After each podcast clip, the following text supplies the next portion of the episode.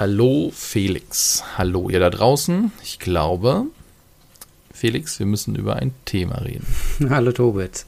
Dann machen wir das. Da müssen wir durch. Ich würde sagen, ja, und ihr auch, denn ich kann euch nur sagen, der Podcast, der wird mal locker um 30 Prozent teurer. es geht nicht anders. Wir haben zwar keine Begründung, ja. aber ähm, das muss jetzt sein. Ja, nach der letzten Preiserhöhung äh, letztes Jahr, die ihr alle ja schmerzhaft mitgemacht habt, da müssen wir jetzt halt nochmal drauflegen. Genau. Gerade die Lieferkosten sind massiv gestiegen. Ich meine, das wisst ihr ja gar nicht. Wir nehmen das hier jetzt auf auf Schallplatten. Die werden dann geschnitten, damit die in Brieftaubengröße passen. Dann geht da so ein Schwarm an Brieftauben rüber zum Felix, der muss die zusammenkleben und dann sich anhören und es dann nochmal neu einsprechen auf eine Schallplatte und dann geht es dann halt raus. Ja. Das, ähm, in die ähm, Welt. Das sind gestiegene Kosten, die müssen wir jetzt hier abbilden. Nee, wir reden über die äh, neuerliche Preissteigerung bei Lego, die alle irgendwie echt überrascht hat, weil wir haben eigentlich noch so die letzte Preissteigerung in den Knochen. Und ja, und das möchte ich, da möchte ich direkt einhaken. Ähm, ja. Wir wollen, wir, wir gehen heute ein bisschen schneller durch die Themen durch. Wir ja. haben so viele Themen, über die wir reden wollten, das ist Wahnsinn. Es hat sich sowas angestaut. Egal. Also, wir hatten nämlich über das Piratenschiff von Lego gesprochen, Lego Creator, die ja. 31109. Das ist genau. ein wirklich schönes Set, wo wir gesagt haben, ne, finden wir cool. Das ist im September, äh, also zum Anfang des Jahres von 100 Euro auf 120 erhöht worden. Und nun, und jetzt wurde es nochmal erhöht um nochmal 10 Euro also auf 130 Euro. Ach, krass. Das heißt, wir haben innerhalb von weniger als sechs Monaten, also vielleicht sind es, ich glaube, die Preissteigerung war im Dezember, also lass es sieben Monate sein, eine Preissteigerung um 30 Prozent. Und das finde ich schon gerade die zwei Schritte. Also man kann das ja schon irgendwie verargumentieren, dass Sachen teurer geworden sind, aber dann diese zwei Schritte, die passen für mich halt nicht in die Welt. Hm. Weißt du, ob das eine weltweite Strategie ist oder ob das jetzt eine Deutschland-Sache ist? Also Lego erzählt schon seit längerem, dass sie eine Preisharmonisierung des Weltmarktes anstreben und dass es irgendwie manche Sets bei uns günstiger wären und andere woanders da günstiger ich meine, es gibt ja nicht ohne Grund hier diesen McDonald's äh, Cheeseburger Index, dass man weiß, wie groß ist in die Kaufgrad in den einzelnen Ländern. Und da musst du natürlich auch irgendwo drauf reagieren als Hersteller. Hast ja auch vielleicht andere Besteuerung, hatten wir, glaube ich, schon mal kurz drüber gesprochen, dass die Amerikaner ja alles ausweisen, erstmal netto und dann halt die eigenen Texte der Countries draufkommen mhm. und so weiter und so fort. Und dass das halt auch bei uns, wenn du jetzt was bei Alibaba holst oder sowas oder AliExpress, dann her noch Zoll draufkommen. Das heißt, das kannst du ja nicht einfach so umrechnen. Also deswegen kann ich mir schon vorstellen, dass sie da halt eine grundsätzliche Anpassung der äh, Preise machen. Werden wir gleich vielleicht noch kurz auf GoBricks abbiegen, was die davor haben. Und ähm, nur irgendwie ist es trotzdem wirkt es für mich wahllos. Für mich ist da kein Konzept hinter, das ich durchblicke. Aber ich meine, ich bin ja auch nicht irgendwo BWLer oder Controller. Ja, das Auffällige ist halt, dass es nicht durch die Bank erhöht wird, sondern dann einzelne Themen, einzelne Sets, andere Themen bleiben irgendwie ähm, grundsätzlich stabil. Und dann, ja, kann man das irgendwie nicht nachvollziehen. Und dann kommt bei mir noch der Gedanke dazu, Lego ist ja bekannt dafür, dass die recht hohe Startpreise haben oder ähm, ähm, wie sagt man, ähm, Preisempfehlungen. Wie sagt man nochmal? Äh, auf jeden Fall. Ja, doch, Preise. Ja, also genau. die haben schon einen großen Preis, mit dem sie den Händlern sagen, hier, das ist der, die Preise. Genau, aber dann gibt es ja immer starke Rabatte darauf. Ne? Und dann ist die Frage, wollen die das vielleicht abfangen? Dass sie sagen, wir wissen eh, dass das Ganze mindestens 30 Prozent rabattiert wird, dann fangen wir doch einfach hoch an und landen dann da, wo wir am Ende landen wollen. Also ob das so eine Strategie ja, ist, um diese Rabatte aufzufangen. Ja, aber eigentlich doch nicht, weil, also das wissen wir jetzt noch nicht zum jetzigen Zeitpunkt, ob auch die Händler Einkaufspreise dementsprechend steigen oder ob das nur die UVPs steigen. Mhm. So, also die unverbindlichen Preisempfehlungen des Herstellers. Worauf dann jeder Händler sagen kann, okay, wie viel Marge will ich denn haben? Sieh mir überall im Handel. Wenn die Preise natürlich auch in denselben prozentualen Wert steigen für die Händler, dann haben die Händler ja am Ende doch nichts davon.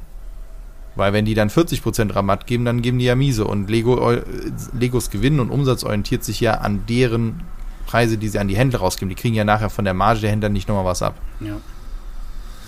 Deswegen finde ich das eher schwierig. Da finde ich eher, und das müssen wir jetzt mit Vorsicht genießen, da haben wir weniger Informationen zu. Es gab ein Video von dem guten ähm, Steinemeister, ein, äh, ein ja, Klemmbausteinverkäufer aus der Schweiz und der hat darüber berichtet, dass auch GoBricks halt eine Preiserhöhung macht und zwar geht GoBricks da wohl anders vor und hat sein Retailern gesagt, ey, ihr müsst unsere Steine 25% höher verkaufen. Also ein Entschuldigung, Preisdiktat der anderen Art, also dass sie sagen, das ist die UVP und drunter dürft ihr nicht. Auch wenn ihr jetzt eine hohe Marge habt, dürft ihr das nicht ähm, weitergeben. Also ihr dürft jetzt nicht sagen, guck mal hier, das ist der UVP und ich gebe euch 20% Rabatt oder sowas. Mhm. Das heißt, Kubricks versucht da anscheinend sind die Einkaufspreise bei GoPrix immer noch gleich, aber du darfst sie nicht günstiger verkaufen. Man vermutet und es gibt Gemunke und da sind unsere Quellen einfach noch nicht so gut. Wenn da mehr Infos habt, wäre das total interessant. Wir müssen da mal äh, Handelsbeziehungen in dem Sinne nach China aufbauen, dass GoBricks auch eine Preisharmonisierung im Markt anstrebt, um halt auch so Sachen wie dann Zölle, ähm, andere Preise und so weiter dann halt eben abzufangen und dann halt damit überall mehr in den Markt zu drängen. Gleichzeitig hatten wir jetzt gerade schon spekuliert, es könnte auch sein, dass die Einkaufspreise mit der Zeit dann doch steigen, weil GoBricks vielleicht ja auch, ähm, wie zum Beispiel andere Hersteller es ja auch machen, erstmal günstig in den Markt gehen, eine Marktposition haben und dann halt eben die Preise anziehen. Und GoBricks hat sich ja einen wirklichen guten Leumund halt erarbeitet jetzt über die Jahre. Das stimmt, ja. Also das, was du jetzt zuletzt gesagt hast, dass die erstmal sozusagen mit einem Defizit reingehen und dann gucken, dass es gut läuft und jetzt das angleichen, das kann ich mir auch vorstellen. Die Angleichung im Weltmarkt stelle ich mir echt schwierig vor, ne? Also weil wenn man so auf sozialen Medien hier irgendwie Fotos oder Videos aus irgendwelchen ähm, äh, Brick Stores in Bangladesch sieht, wo die Sets halt nur ein Drittel kosten, dann wird das halt schwierig, da irgendwie sich anzupassen. Und ähm, in dem Video hier vom Steinemeister sagt er, man könne GoBricks nicht direkt bestellen. Also der verweist auf verschiedene Seiten, zum Beispiel Rebrick oder Constructor, wo man halt Einzelsteine kauft und um die geht es ja jetzt hier, dass die dann im Einkauf teurer sind. Man, ich habe aber bei GoBricks auch schon mehr oder weniger direkt bestellt. Also dann zwar über ich so einen Vermittler, sagen, also das, aber das geht. Ja. Und jetzt ist genau, die Frage, also, ob das dann auch teurer ist. Müsste, müsste ich mal also, nachfragen. Also, genau, das ist ja mal interessant, denn mein Standpunkt ist auch, oder meine Informationslage ist so, natürlich kannst du nicht als Privatperson bei GoBricks bestellen. Nee. GoBricks verkauft nicht einfach zehn Steine. Punkt. Wenn du aber als Händler an die rantrittst, und das ist ja deren, die wollen ja das Foxcom werden ähm, für die Steine. Also sie wollen der Hersteller und äh, Fakturierer für alle eigentlich anderen Hersteller halt werden. Das heißt, alle anderen kaufen bei denen die Steine halt ein. Entweder die Sets direkt mit Verpackung, da hatten wir auch dieses Video mal drüber gesprochen, mhm. wo die ihre Fabrik zeigen und zeigen, was haben die denn alles und so weiter. Das heißt, natürlich kann man bei denen auch direkt einkaufen, aber halt eben dann in Kilo- oder Tonnenmaßstab. Und das ist natürlich dann halt wiederum nicht das, also braucht man schon einen Weiterverkäufer. Und das meine ich ja irgendwie, soweit ich jetzt weiß, sind die Preise bei GoBricks da gleich geblieben. Nur nach außen hin sollen halt die Steine teurer werden. Natürlich hat auch teuer der Preis eine Wertigkeit. Für gerade halt auch hier. Wenn du sagst, ein Produkt ist zu billig, kannst du im deutschen Markt oder generell auch im Markt halt eben scheitern, weil sie sagen, was ist das kostet? Kann doch nicht sein, dass hier Lego das Zehnfache kostet. Das Ding, das muss doch irgendwie schlecht sein, kaputt sein oder sonst was. Hm. Also da ist Psychologie auch noch mit im Spiel. Gut, aber du hast ja gesagt, ne, man guckt mal in den Klemmbausteinladen in Bangladesch, aber wir haben doch auch hier nette um die Ecke. Ja, ich habe mir mal einen angeguckt. Und zwar, ich traue es mich gar nicht zu sagen, immerhin äh, habe ich hier einen Podcast für alternative Klemmbausteine, aber ich war das erste Mal im Bluebricks-Laden. Und äh, ich war in Dortmund und habe die Gelegenheit genutzt, ähm, mir da den Bluebricks-Laden anzuschauen. Und habe gemischte Erfahrungen gemacht. Also erstmal ist es cool, so das alles haptisch mal zu haben, ja, diese ganzen Kartons zu sehen von den Sets, die ich hier nur in sozialen Medien sehe oder in irgendwelchen ähm, äh, Shops sehe, Online-Shops sehe, die mal tatsächlich im Karton im Regal stehen zu haben, ne? Und dann zu sehen, boah, ist das ein Riesenkarton und dann wird einem erstmal klar, was irgendwie 8000 Teile überhaupt heißt, ja, was das für ein Volumen ist. Und dann sind da ja auch Sets aufgebaut. Das Schloss Neuschwanstein habe ich da aufbaut, aufgebaut gesehen. Und das war schon toll, das alles mal zu sehen. Coole Erfahrung. Ähm, Und dann auch bei manchen Sachen, die mal live zu sehen, über die andere immer nur reden, zum Beispiel, dass die ganzen Bluebricks eigenen Sets, ja, die kommen ja in diesen braunen Pappkartons und alle sagen immer, ach, hier die Verpackung macht so wenig her. Und ich dachte immer, ach, die Verpackung, das ist doch irgendwie egal, ne? Aber wenn du dann in diesem Laden stehst und dann vor diesen großen Regalen stehst und dann hast du die tolle äh, Hochglanzverpackung von, Wang, von Wangi oder von Sembo oder so und mit dem tollen Motiv drauf und Rückseite siehst du dann irgendwie noch Funktionen und so weiter und das Ganze ist cool aufgemacht und dann hast du ein Regal weiter, stapeln sich einfach nur die braunen Kartons mit kleinen farbgedruckten Bildchen von den Bluebrick Sets, dann ist das schon ein Argument. Also für so einen Laden ist das ein Argument. Da finde ich, wäre eine schöne Verpackung auch cooler, weil da geht es halt um dieses Ladenerlebnis. Und ähm, dann muss ich aber sagen, dass die da alle super nett waren. Also das Verkaufspersonal war nett und hat mir geholfen. Ich habe mich mit einem Typen unterhalten. Ich habe den da an der Brickbar gesehen und habe so ein bisschen mich mit dem unterhalten, was der plant und so. Und wir sind direkt ins Gespräch gekommen und man war so direkt in seiner ähm, in seinem Nerd-Modus. Konnte direkt irgendwie über bestimmte Hersteller, bestimmte Sets und so weiter sprechen und was man guckt und so. Und dann sind wir richtig ins Gespräch gekommen. Das war schön. Und ähm, dann ist es aber auch sehr interessant, so die Laufkundschaft zu beobachten, ne? weil das ist der Laden in Dortmund, der Brubix Laden ist in so einem Einkaufszentrum, also die, da kommen wirklich, ja, da drehen sich ja tausend Leute irgendwie jeden Tag an dieser Eingangstür vorbei und die gucken dann da irgendwie auch rein, weil das Schaufenster ist ja auch toll gestaltet mit ähm, tollen Sets. Und dann immer so, ach, das ist ja gar kein Lego. Nee, das ist aus China. Ja, aber ist das eine Raubkopie? Nee, nee, guck mal, das ist ein eigenes Set. Ja, ich habe gehört, dass die auch gute Sachen machen und so. Und es ist echt witzig, da zuzuhören. Ne? Und dann irgendwie, ähm, ja, ich habe doch gehört, die haben sie irgendwie verklagt. Ne? Und dann so diese ganzen kleinen Schnipsel, die man da mithört, das ist wirklich interessant. Und es ist, ich musste mich schwer zurückhalten, da nicht in jedes zweite Gespräch reinzugrätschen und irgendwie meinen Senf dazu zu geben von Sachen, die ich dann irgendwie noch weiß oder mich da irgendwie so als Verkäufer zu betätigen und zu sagen, hier guck doch mal das und es gibt aber noch das oder so. Das war schon, war schon witzig. Da müssen wir demnächst mal einen Podcast vor dem Laden aufnehmen, dann können die Leute uns reingerätschen. ja, genau. Oder wir stellen einfach nur Mikro hin und dann kommentieren wir das nachträglich. Mal gucken, was das so, so gibt. Ähm, ich habe noch eine Frage zu der ähm, Steinebar in dem Sinne. Mhm. Wie war das so? Und was ja immer ein großes Thema ist, wie war denn für dich jetzt so die Steinequalität? Ähm, da gibt es ja durchaus, habe ich ja auch schon von unterschiedlichen Erfahrungen der eigentlichen Sets dann berichtet. Wie würdest du denn jetzt sagen, klar, man kann sich einen Stein aussuchen, den man es auch zusammenstecken und dann sagen, ja, okay, der vielleicht nicht, oder ist dir das gar nicht untergekommen? Also erstmal der Umfang von dieser Brickbar ist gigantisch. Also es ist im Grunde der ganze Laden, die Wände äh, sind mit Sets zugestellt und das ganze Innere des Raums sind nur diese ähm, Steinewände mit den einzelnen kleinen Schubfächern. Und dann sind die mehr oder weniger sortiert. Irgendwie dann gibt es da eine Abteilung für Technikelemente, eine für normale Steine und so weiter, Stangen und Fenster und so oder Eisenbahnelemente. Und ähm, dann läuft man da durch, wie es auch bei der Lego Brick Bar ist, mit so einem Becher und dann wird das nach Gewicht abgerechnet. Und ich hatte so ein bisschen Bedenken, dass das irgendwie mir zu teuer wird. Also ich habe ein paar Steine gekauft und ich habe mir aber einen kleinen Becher genommen, also so ein ähm, ja, 033 Becher oder so, würde ich sagen, ja.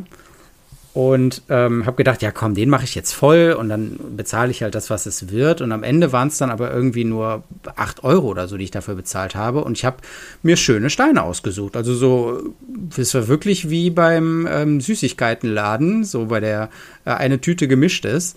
Und dann nimmst du da irgendwie Fenster mit, die da in einer coolen Farbe sind. Oder irgendwie, ich habe so diese Steine, die mit so einer Kordel verbunden sind, weißt du, wo du dann so eine Hängebrücke draus bauen kannst und diverse äh, Flügelelemente, also die, womit meine Jungs hier ihre äh, Figuren irgendwie weiter ausbauen können.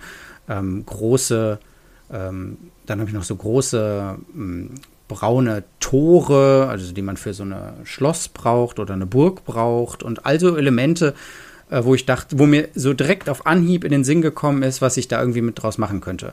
Und natürlich habe ich die auch zusammengeklemmt und geguckt und das hat super geklappt. Also es war, die Qualität war toll. Ich habe gefragt, was das für Hersteller sind. Da haben die gesagt, ähm, ja, das wechselt. Das ähm, können sie jetzt gar nicht sagen, ob das jetzt Gobrix-Steine sind oder andere Qingbao oder was weiß ich äh, Steine sind. Da konnten sie keine Aussage zu machen, aber das, was ich bis jetzt damit hier mit denen schon so zusammengeklemmt habe, das war super. Ich habe aber auch, äh, habe ich extra darauf geachtet, bei den äh, Reddish Brown äh, Fliesen habe ich auch zerbrochene in dem ähm, Fach gesehen. Ich weiß nicht, ob das oh, okay. Kunden waren, die das äh, testen wollten, ob die auch bei äh, auch da irgendwie Probleme haben. Aber da war auch mal, also da habe ich halt extra drauf geachtet. Ich weiß nicht, ob da jetzt Leute auch sehr nicht so pflegsam mit denen umgehen. Genau, man müsste jetzt den Vergleich eigentlich im Lego-Laden haben und da auch mal ja. dreimal reingehen. Da kann ja auch sein, dass ja jemand wirklich dann halt rabiat geweitert wird. Deswegen. Und ich kann mir schon vorstellen, dass die halt auch äh, Konvolute von anderen Firmen halt kaufen. Ja. Und dann ist es halt dann doch mal, wo Zingbauer sagt, ey, produzier doch mal den Kram mit und wir ja. haben davon dann welche und dann kriegst du sie günstiger, weiß ich nicht. Ne?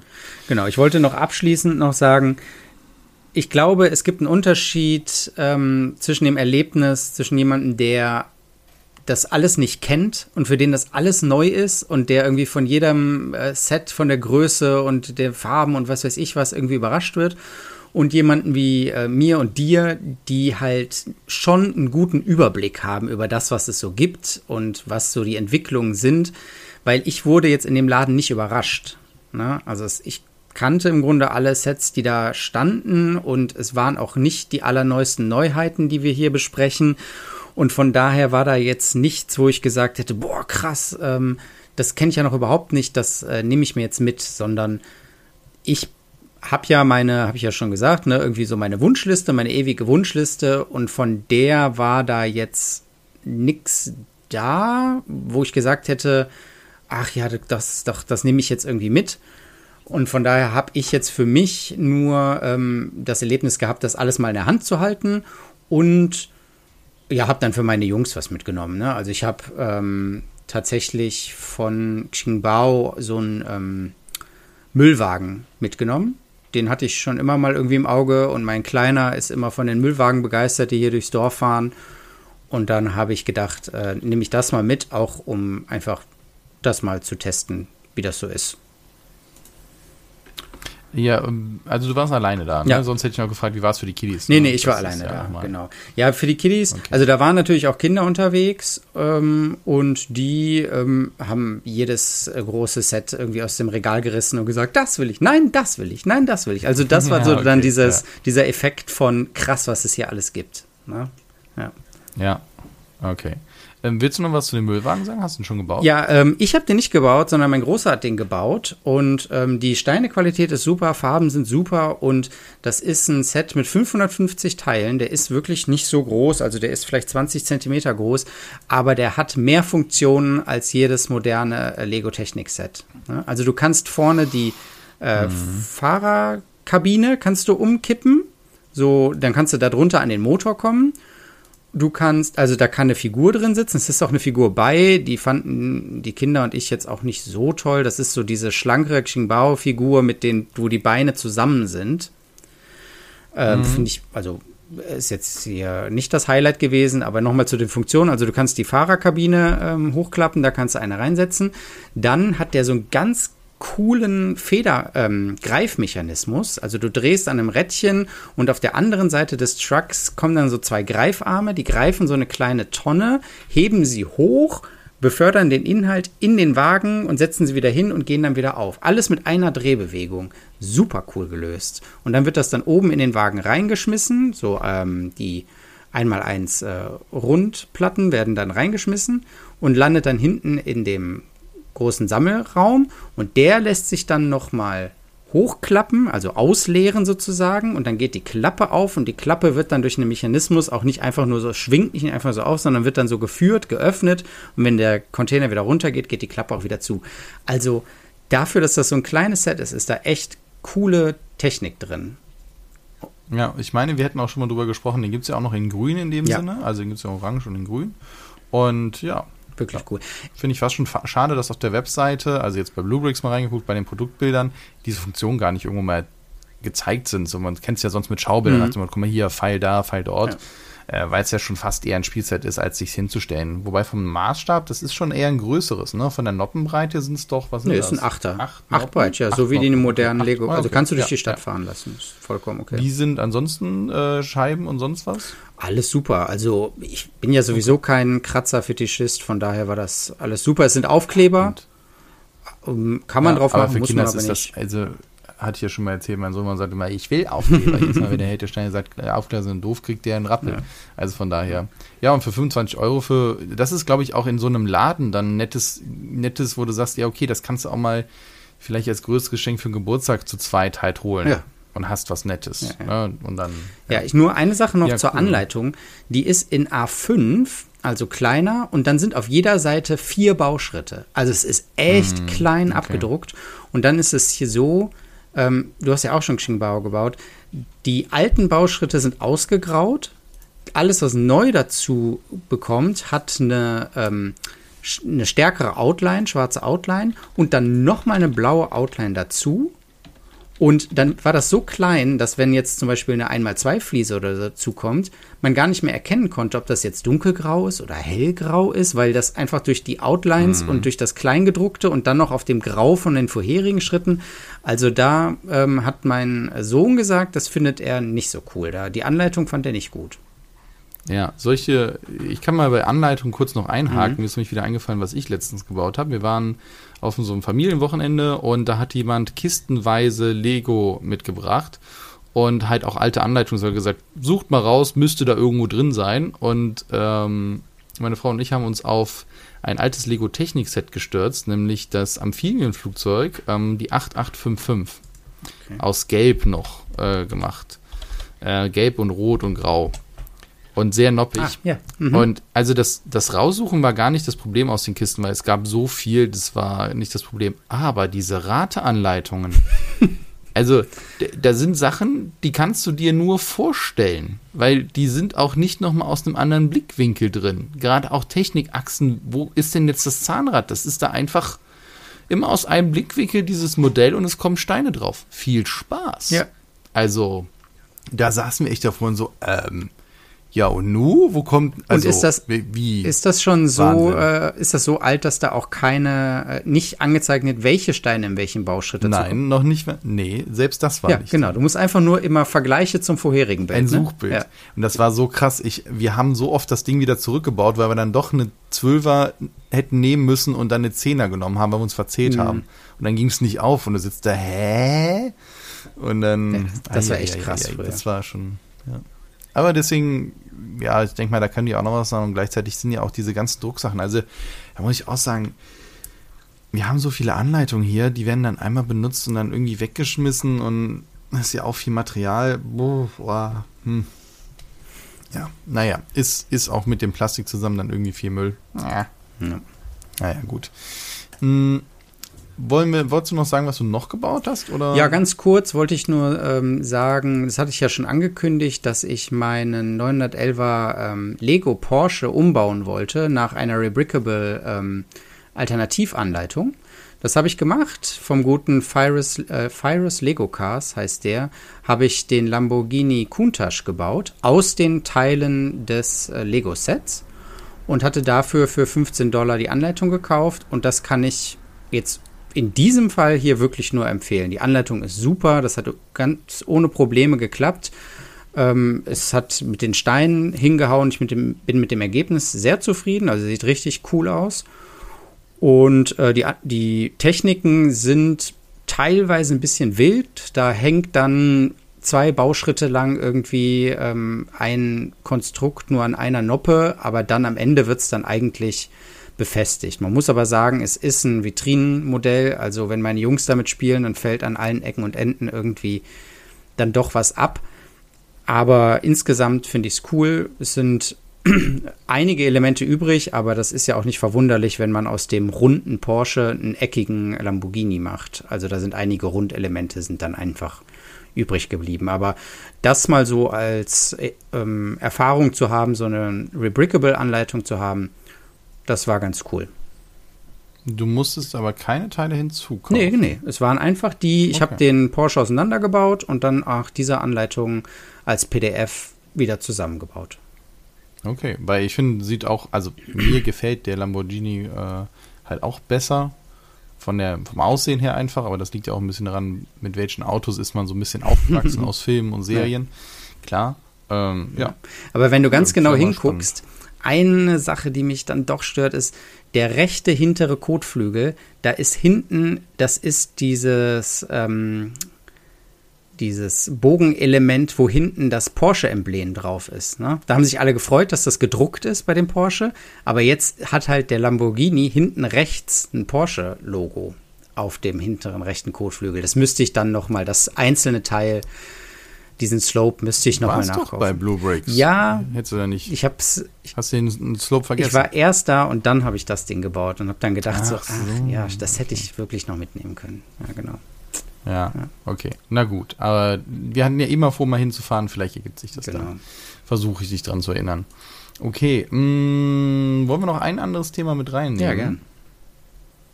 Welches nehmen wir denn? Also, vielleicht, ich meine, das ist, da, da, können wir viel zu, zu erzählen, von daher nehmen wir es, weil wir haben ja wenig Zeit. ich habe einen Artikel gefunden auf t3n.de, wo es, wo ein Bastler, ich weiß gar nicht, wird sein Name gesagt, ich habe das schon wieder überlesen, mm, ein äh, etwas gebaut hat, dass er aus Lego in dem Sinne ein Blockchain in Anführungszeichen macht und damit Daten speichern kann. Und zwar im 16-Bit-Verfahren mit, äh, äh, mit weißen und schwarzen Steinen, sodass du halt eben dann den Kontrast halt hast. Kennt man vom QR-Code. Wenn du einen hohen Kontrast hast, kann, können da drin ja Informationen gespeichert werden. Und hat sich da so einen Mikrocontroller zugebastelt. Das Ganze ist auf einer Schiene angelegt. Also, und das wird dann da eingelesen, weil es da drüber gefahren wird es, ich finde die Idee total fancy und erinnert so ein bisschen an die frühen Lochkarten. Mm, ja. Ähm, wird hier damit ver verglichen, also dass du halt etwas hast, was langsam sich durch ein System, was das dann liest, vorbeischiebt und dadurch Informationen im Sinne von Nullen und Einsen oder anderen Informationen halt übertragen werden. Und äh, das dann halt hier Blockchains und den finde ich sehr lustig. Es ist dieses Wortspiel, aber natürlich auch diese, ich meine, der hat das ja fertig gebaut, ne? Mit noch ähm, hier kleinen äh, Arduino-Prozessoren oder so dahinter. Also der konnte da wirklich Daten speichern. Der Gute heißt übrigens Mike Kohn. Ähm, das Video heißt Lego Data Reader, findet ihr bei YouTube. Ähm, ja, witzige Sache. Ich weiß gar nicht, sieht man, was für Infos der da, da gespeichert hatte? Also ich meine, vieles ist nicht. Oh, ich weiß es nicht mehr. Ich meine, aber man könnte sich ja sowas vorstellen, wenn du ja die Mikroprozessoren schon eh dran hast, könntest du zum Beispiel Melodien darüber abspielen, ja, genau. weil das ja wieder dann auch so ein Kreativsachen wäre, nach dem Motto, äh, das, ach, da fällt mir was ein, da hat jemand ähm, schon länger, aber jetzt seine dritte Version einer Musikkapelle aus äh, Floppy-Disk-Scannern und Druckern und sowas halt und Festplatten zusammengebaut. Sieht auch fantastisch aus. Ich weiß nicht mehr genau, wie es heißt. Vergessen den Namen. Mhm. Ist auf jeden Fall total lustig. Und also man könnte ja sich überlegen, dass halt äh, das dann halt Töne spielt und dann du dann halt selber die Musik zusammenbasteln kannst. Sowas ja. ist ja eine, auch eine lustige Idee. Äh, und Flopotron heißt das. Flopotron. Mhm. Ähm, und das finde ich halt einfach ganz spannend. Ich wollte das auch noch äh, mal zum Ansatz nehmen, zu sagen, okay, wo kann man denn eigentlich alles Informationen speichern und welche sind dann veränderbar oder nicht. Und momentan sind wir auch in der, oder wir haben ja einige Datenformate erlebt. Ne? Also mhm. jetzt ja, kommen Klemmbausteine noch dazu.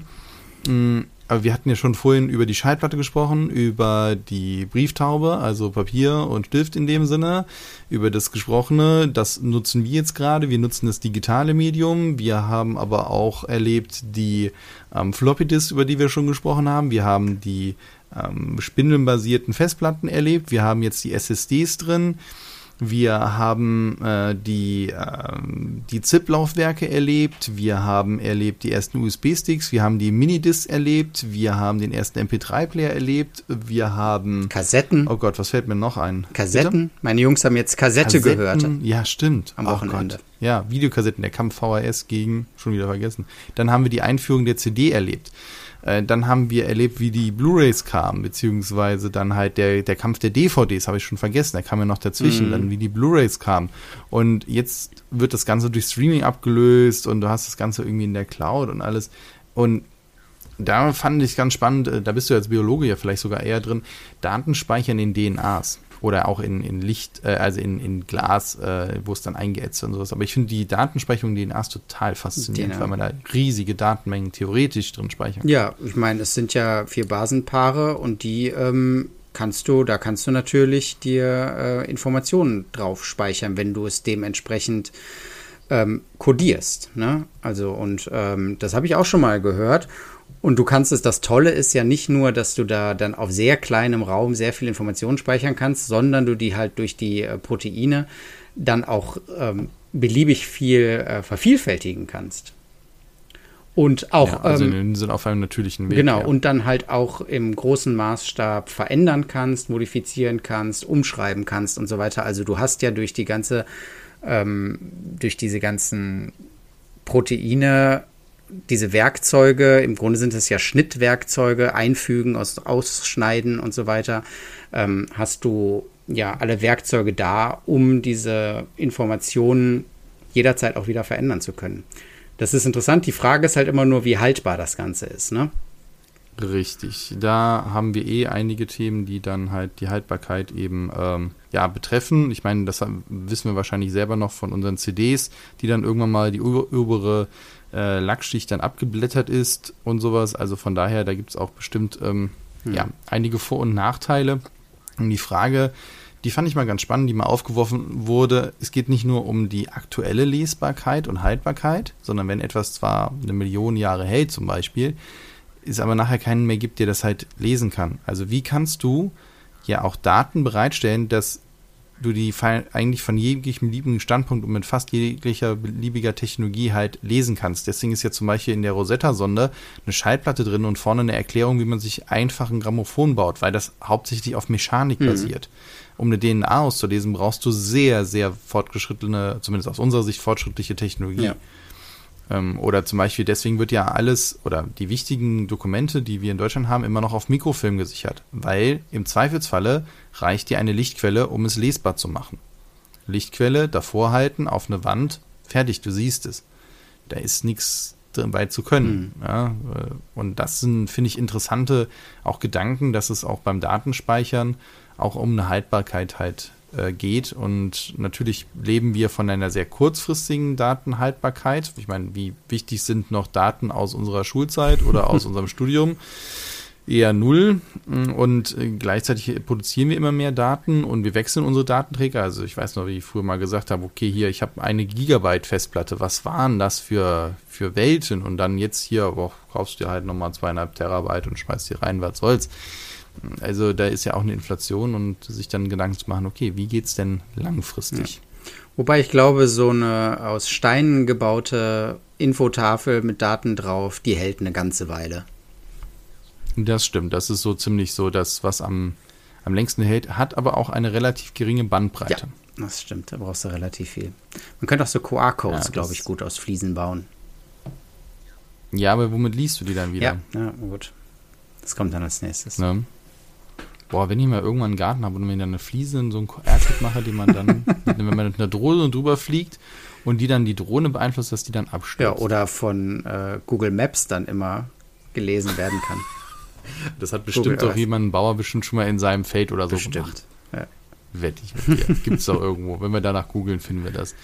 In diesem Sinne ist die Haltbarkeit unseres Podcasts schon wieder vorbei. Wir freuen uns auch über das Feedback zur letzten Folge, wo wir über den ähm, Lego-Katalog ähm, gesprochen haben. Wir werden auch die anderen mal ausgraben. Freut uns, dass es so gut bei euch ankommt. Von daher vielen Dank dafür. Da machen wir dann auch weiter. Und das nächste Mal gucken wir mal, was alles wieder an News auf den Tisch kommt. Wir haben so viele Themen, die wir auch jetzt noch gar nicht besprechen konnten. Und gleichzeitig wollen wir uns ein bisschen an die halbe Stunde mhm. halten. Ihr könnt uns aber auch sagen, was wollt ihr denn? Lieber längere Podcasts und so weiter. Dann gucken wir mal ein bisschen. Gleichzeitig passt bei uns auch eigentlich ganz gut in den Wochenfluss halt rein. Von daher, wir wünschen euch viel Spaß, noch eine gute Woche und bis bald. Bis dann. Tschüss.